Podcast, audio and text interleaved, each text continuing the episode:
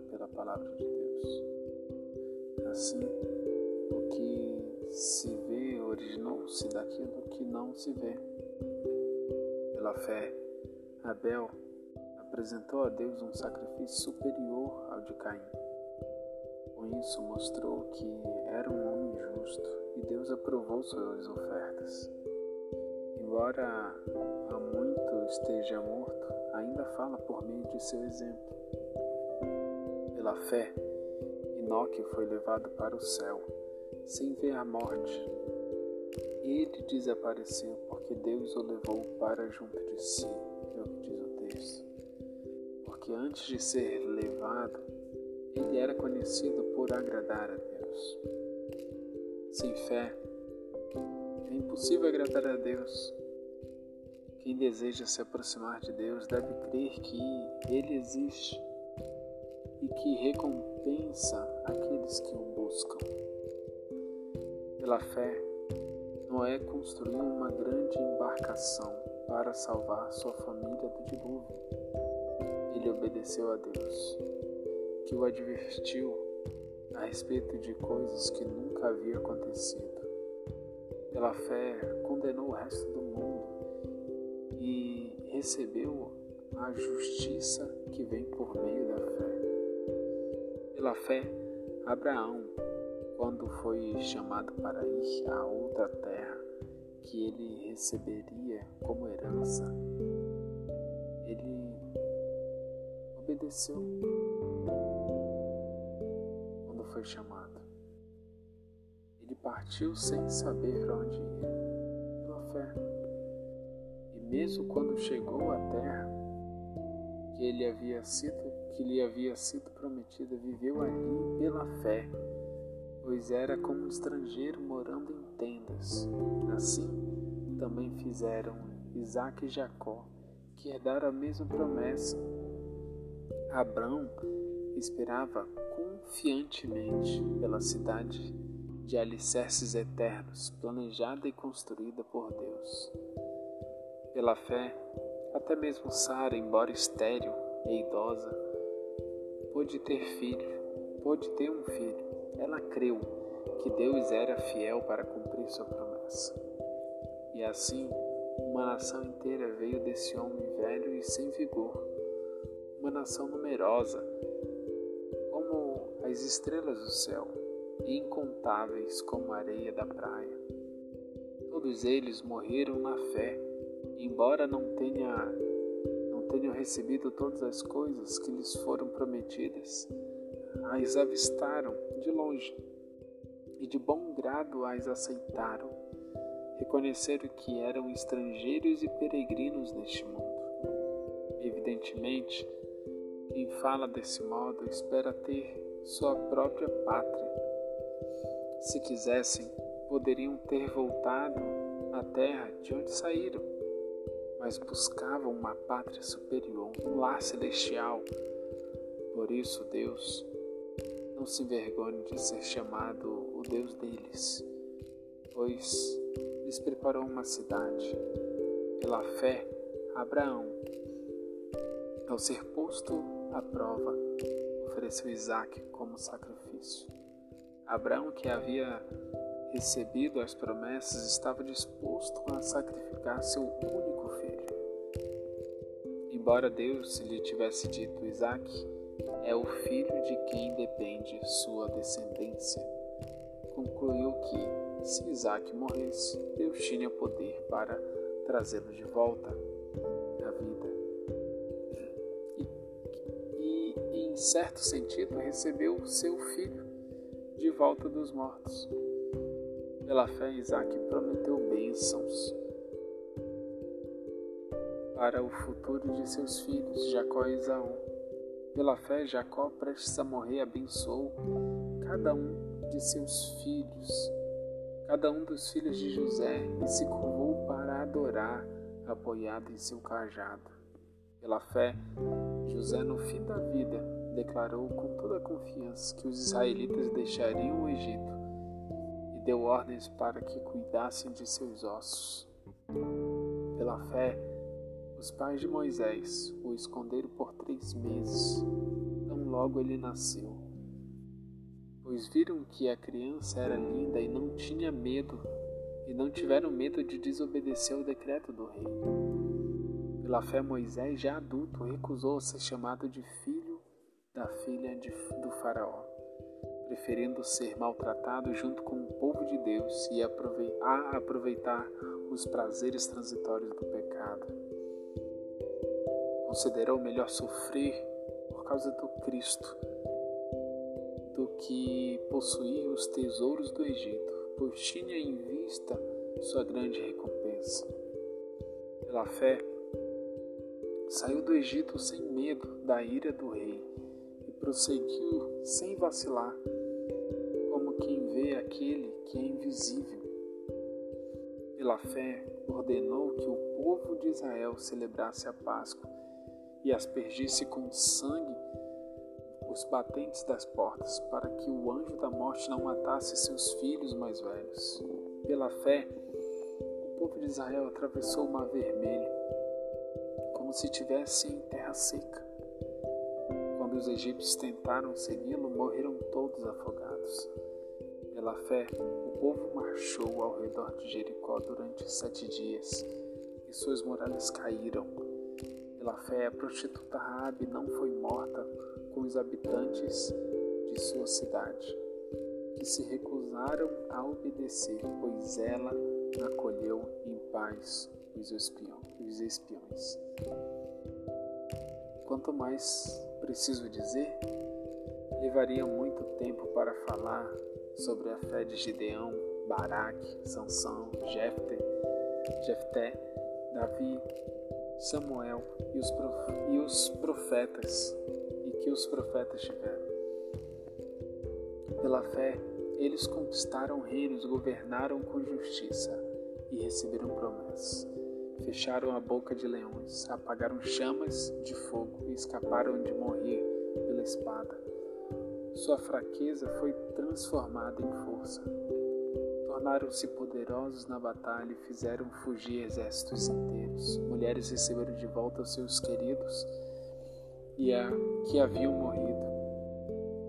Outros, porém, foram torturados, recusando-se a ser libertos, e depositaram sua esperança na ressurreição para uma vida melhor. Alguns foram alvo de zombaria e ações, e outros acorrentados em prisões. Alguns morreram apedrejados, outros foram cerrados ao meio e outros ainda mortos à espada. Alguns andavam vestidos com pele de ovelhas e cabras, necessitados, afligidos e maltratados. Este mundo não era digno deles.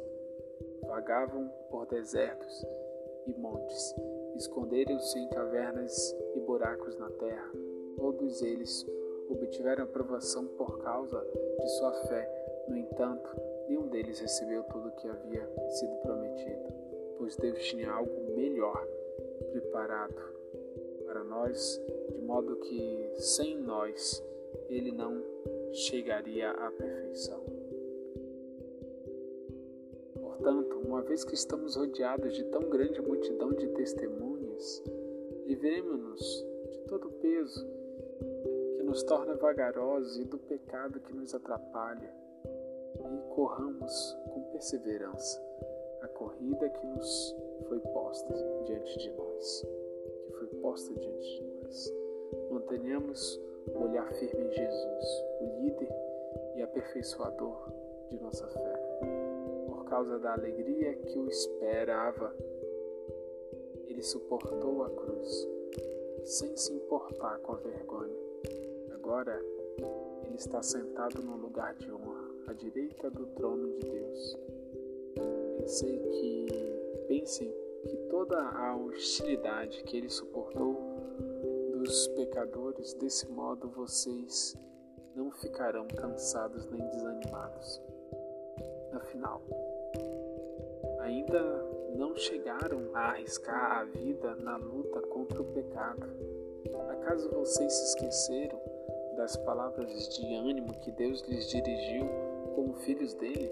Ele disse: Meu filho, não despreze a disciplina do Senhor, não desanime quando ele o corrigir. Pois o Senhor disciplina a quem ele ama e castiga todo aquele que aceita como filho. Enquanto suportam essa disciplina de Deus, lembre-se de que Ele nos trata como filhos. Quem já ouviu falar de um filho que nunca foi disciplinado pelo pai? Se Deus não os disciplina, como faz com todos os seus filhos, significa que não são filhos de verdade, mas ilegítimos.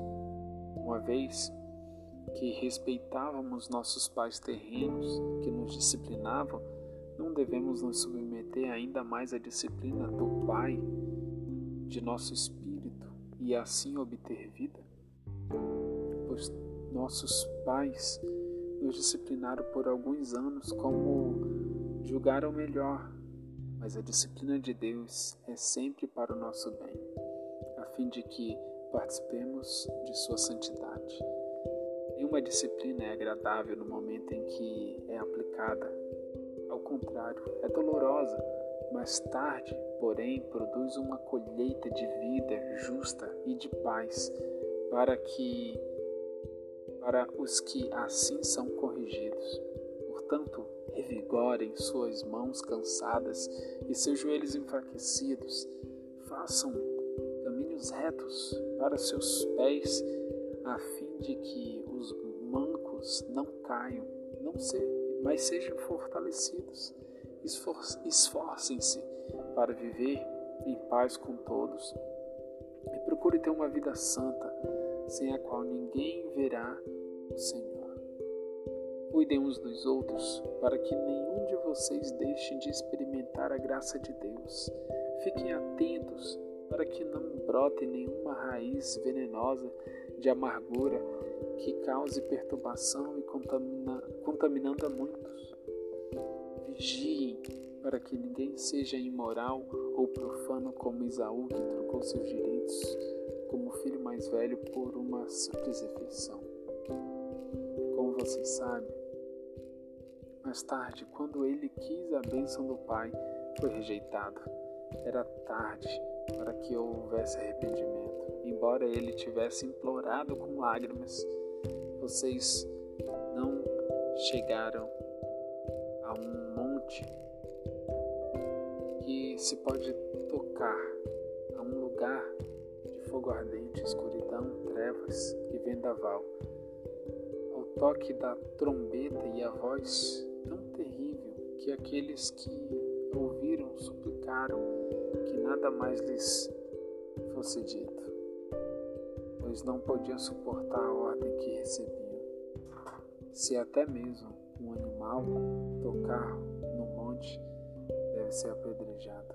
O próprio Moisés ficou tão assustado com o que viu a ponto de dizer: Fiquei apavorado e tremendo de medo. Vocês, porém, chegaram ao Monte Sião, a cidade de Deus, do Deus vivo, a Jerusalém celestial, aos incontáveis milhares de anjos, em alegre reunião, a congregação dos filhos mais velhos, cujos nomes estão escritos no céu, e a Deus, que é juiz de todos, aos espíritos dos justos no céu, agora aperfeiçoado, a Jesus mediador da nova aliança, e ao sangue aspergido que fala de coisas melhores do que falava o sangue de Abel.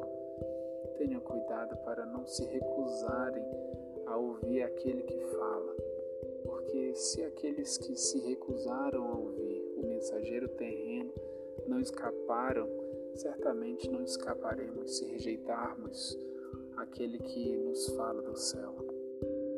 Deus falou naquela ocasião, sua voz fez a terra tremer, mas agora ele promete: mais uma vez farei tremer não só a terra, mas também os céus.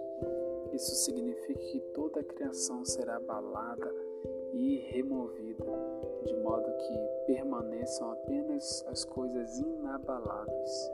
Uma vez que recebemos uns, um reino inabalável, sejamos gratos e agrademos a Deus, adorando com reverência e santo temor, porque nosso Deus é fogo consumidor. days.